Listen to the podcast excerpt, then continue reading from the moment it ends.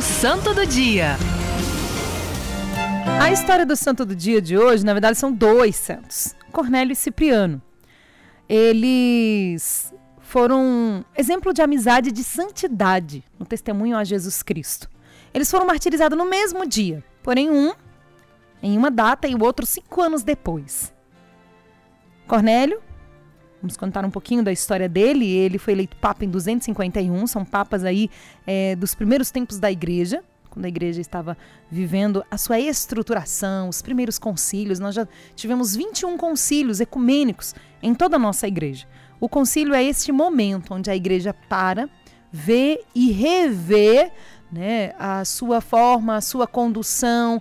Existem concílios que foram mais tocantes no que diz respeito a dogmas, outros é, reformas litúrgicas, outros que foram aí é, também tocantes à realidade de institucionalização da igreja. Então, todos os concílios tiveram a sua importância e nós, que estamos no século XXI, ainda vivemos sob os efeitos do Concílio Vaticano II. Temos aí todo é, o proceder também a partir do Concílio Vaticano II, que foi um marco para a nossa igreja.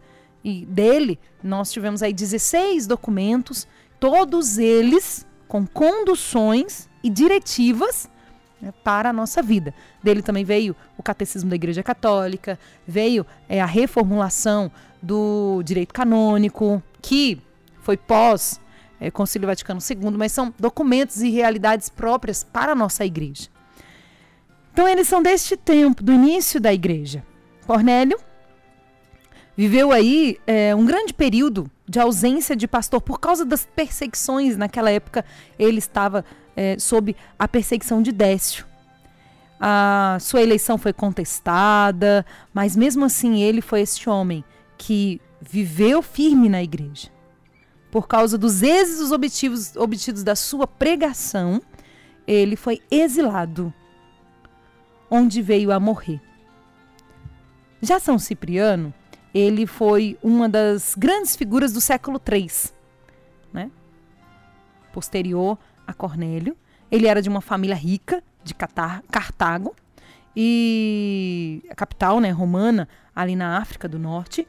Quando pagão, ele foi um ótimo advogado, era aí muito bom em retórica e ele também foi uma pessoa que até provocava a constância e a serenidade dos mártires, mas também se converteu meados, entre ali os seus 35 e 40 anos. E por causa da sua conversão radical, você já, já viu falar desse, desse termo? Conversão radical? Nós temos aqui no estúdio alguém que vive uma conversão radical, né, Wesley? Que era. Que vivia realidades assim, bem seculares, né, Wesley? Ele era da pá virada, essa é a expressão que ele, né, se, se, se intitula, viu, minha gente? E hoje ele virou a papo lá de Jesus. Quem sabe o Senhor não quer, na sua vida, te levar a uma conversão radical?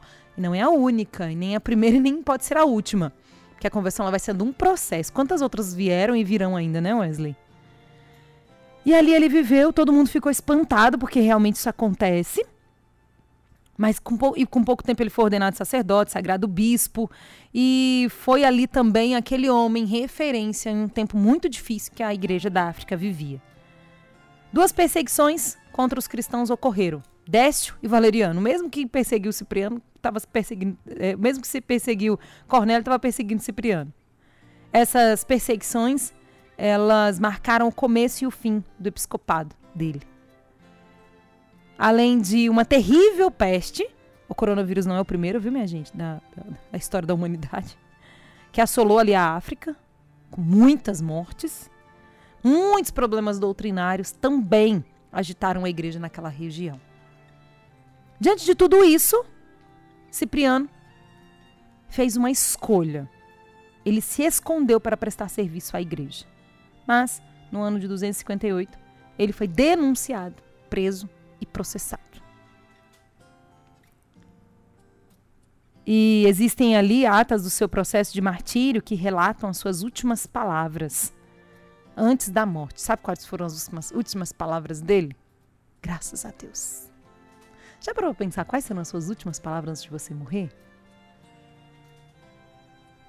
Que às vezes a gente pensa tanto só na vida, na vida, na vida. Gente, não, vou morrer, viu? Eu não quero que esse programa aqui seja um programa de morte, não. Eu quero sempre lembrar você que só tem uma condição para morrer: tá vivo. Estar vivo é a única condição para você morrer. Porque ninguém vai ficar aqui eternamente. Isso é fato. Mas aí eu acho que na hora da nossa morte, eu tenho para mim que vai ser aquela máxima do evangelho. A boca fala do que o coração tá cheio.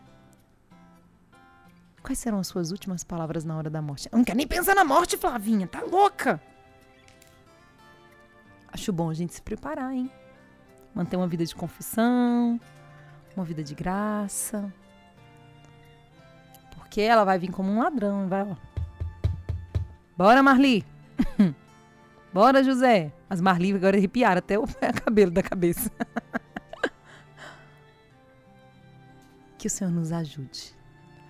Mais do que na hora da nossa morte dizer palavras de bênção e de graças a Deus, mas durante toda a nossa vida, porque nós vamos no final repetir tudo aquilo que nós fizemos ao longo da nossa história. São Cornélio e Cipriano, rogai por nós.